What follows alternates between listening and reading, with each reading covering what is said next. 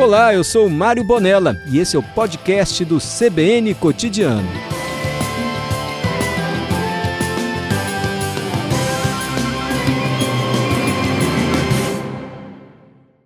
Eduardo, boa tarde. É, boa tarde para vocês, tudo bem?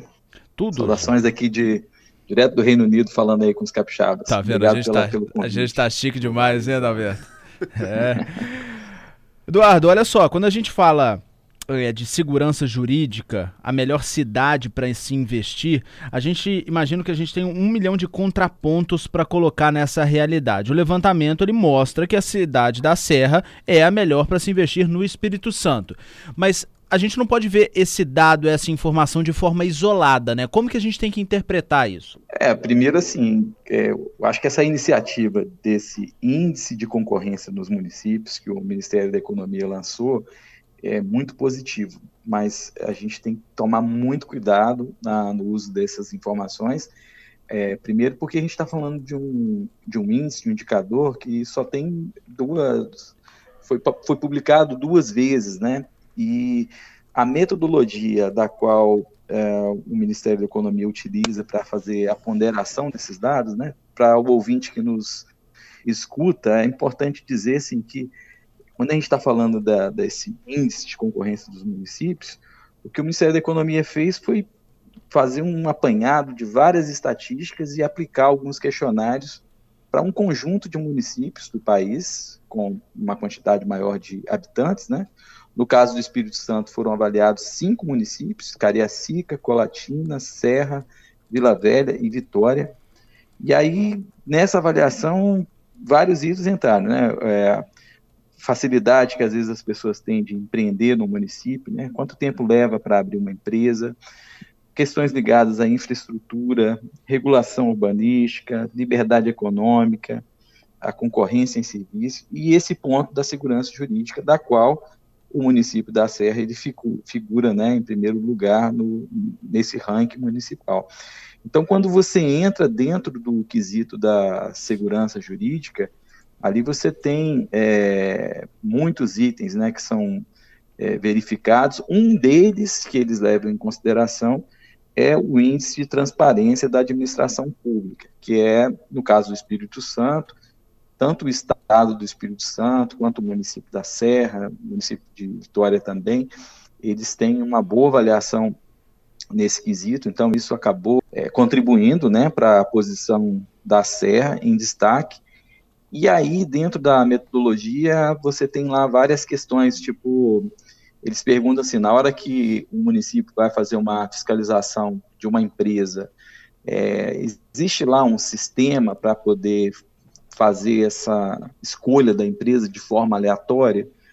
E aí, enfim, vai entrando em várias perguntas, né? E aí o município responde essas, essas perguntas e daqui a pouco você tem uma, um órgão de fora, alguém, um agente de fora, para poder ajudar a auditar. Quando eu olho para o questionário da SER, eu vejo que tem algumas questões que não foram é, respondidas ou as respostas acabaram sendo invalidadas. E aí, quando eu olho também para a metodologia que o Ministério da Economia apresenta, ele não faz muita distinção assim dessas questões, né? Coloca tudo num pacote.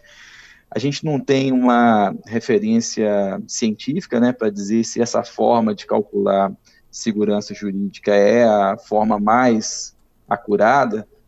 Então fica assim uma questão em aberto, né? É, eu acho muito bom que esses dados tenham colocado o município da Serra nessa condição de, de primeira é, colocação nacional. Isso pode servir muito bem para o município, na estratégia do município em atrair novos negócios. Né? O município pode usar essa estatística que foi publicada pelo Ministério da Economia como uma forma né, de atrair uma empresa lá do estado de São Paulo, ou até às vezes um investidor de fora é, com esse tipo de informação. Eduardo. Mas assim, pra... oi? Desculpa só te interromper um minuto, a gente tem que ir para o repórter CBN, uhum. na volta do intervalo a gente continua e você conclui o raciocínio, pode ser? Pode ser.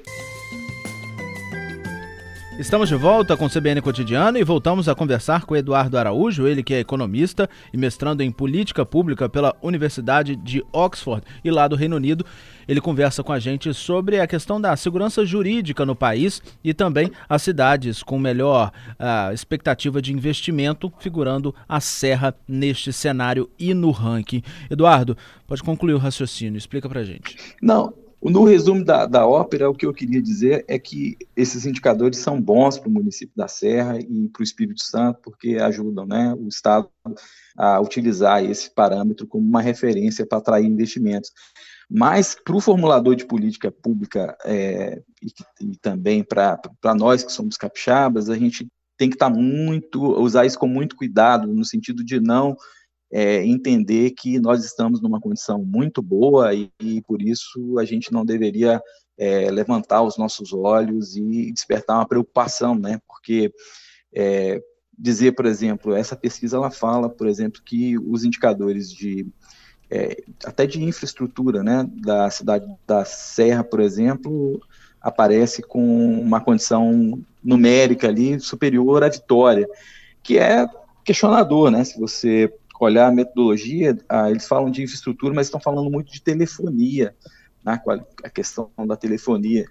É, não exatamente quando você pensa na, no saneamento básico, por exemplo. Quantos municípios, é, qual o percentual de moradores no município da Serra, por exemplo, que vão ter é, oferta de esgoto tratado? É, cerca de 70% da população. É, então, exatamente. Tem ainda... Ô Eduardo, desculpa te interromper, mas é exatamente isso que eu Sim. queria saber, porque a gente está falando de um levantamento que leva em consideração 119 cidades analisadas. A gente tem um Brasil, Sim. tem 5.568 municípios e o Distrito ah. Federal. Isso então a gente pode entender que não reflete a realidade macro e micro também dos municípios e não quer dizer que essa, esse ranking vai surtir efeito ali na ponta, que é para a população, que é para o é, empreendedor, eu, não é isso? Exatamente. Eu diria que o empresário é, mais sério, talvez ele não utilizaria esse, esse é, é, estudo né, como uma referência para tomar investimento. Se você é, naturalmente andar pela cidade de Vitória e ver a qualidade urbanística, o, a situação de tratamento de esgoto, que tem um percentual, é, por exemplo, mais elevado, né? Em Vitória você tem 80% da população com esgoto tratado, na Serra a gente ainda só tem 70%. Aí, se você olhar para questões de é, estradas, né, que tem, é, são asfaltadas, enfim, é, você vai ver que, que tem duas realidades uh, que são muito diferentes, né? O risco, por exemplo, de alagamento de, uma, de um lugar para outro, é, e isso, lógico que uh, o cidadão tem que estar tá de olho nessas questões, empre, o empresário, quando vai tomar uma decisão para fazer investimento, ele olha esses aspectos de infraestrutura, e me parece que essa pesquisa ela não consegue capturar com muita clareza essa, essa característica, porque é uma pesquisa muito nova, não passou ainda pelo crivo de uma, de um agente, de uma agência de pesquisa como o IBGE, que tem mais experiência para poder avaliar a metodologia, então fica esse ponto, mas assim, para dizer que para quem está ouvindo, é, nos escutando, essa questão da, da melhoria do ambiente de negócio é um assunto assim de extrema importância, que bom que a CBN está pautando essa discussão, porque quando, recentemente a gente viu dados divulgados pela Gazeta de que o Estado do Espírito Santo, na última década, foi o Estado com uma pior desempenho em termos de PIB per capita. Significa que a renda média no Estado do Espírito Santo ela caiu mais do que o restante dos estados do Brasil. Então a situação não está boa. Não acho que não é assim. A gente tem uh, coisas a comemorar, avanços na área fiscal, né? Quando a gente olha do ponto de vista de finanças públicas, é, porque o Estado do Espírito Santo ele é rico em petróleo, é, mas olhando para a realidade é, dos municípios, o processo de geração de renda, ele não tem sido um processo como a gente previa, por exemplo, no passado, né? Se a gente olhar para os planejamentos de desenvolvimento econômico que foram feitos na, 2000, na década passada, a gente acreditava que o Espírito Santo poderia crescer 50% e olhando para esses últimos 10 anos, a gente só cresceu, a gente teve uma queda de, de cerca de é, 20%. Então, é, tem algo que precisa ser feito. A infraestrutura é um ponto, mas a educação é, com oferta de ensino público gratuito e creches, né, os municípios, olhando para a realidade do município da Serra, né, o município de Vitória também já fez alguma coisa no sentido de oferecer creches em horário integral para as crianças, o município da Serra também acho que tem as metas, mas esse é um indicador importante, assim, que, que é sobre a competência do município, a gente precisa pensar nisso. E para encerrar, eu ia falar da simplicidade do sistema tributário, e aí não é uma questão só municipal, né? O município tem lá coisas que pode fazer, mas é coisas que precisam ser feitas no âmbito do país. Né? A gente precisa ter uma regra de negócios mais simples, né? Se, se eu converso aqui na Europa com qualquer investidor, e aí, quando me perguntam sobre a, a, Quando eu pergunto a essas pessoas, ah, mas por que já pensou em investir no Brasil? E aí, uma das coisas que primeiro vem é essa questão da, desse sistema tributário, que é muito complexo.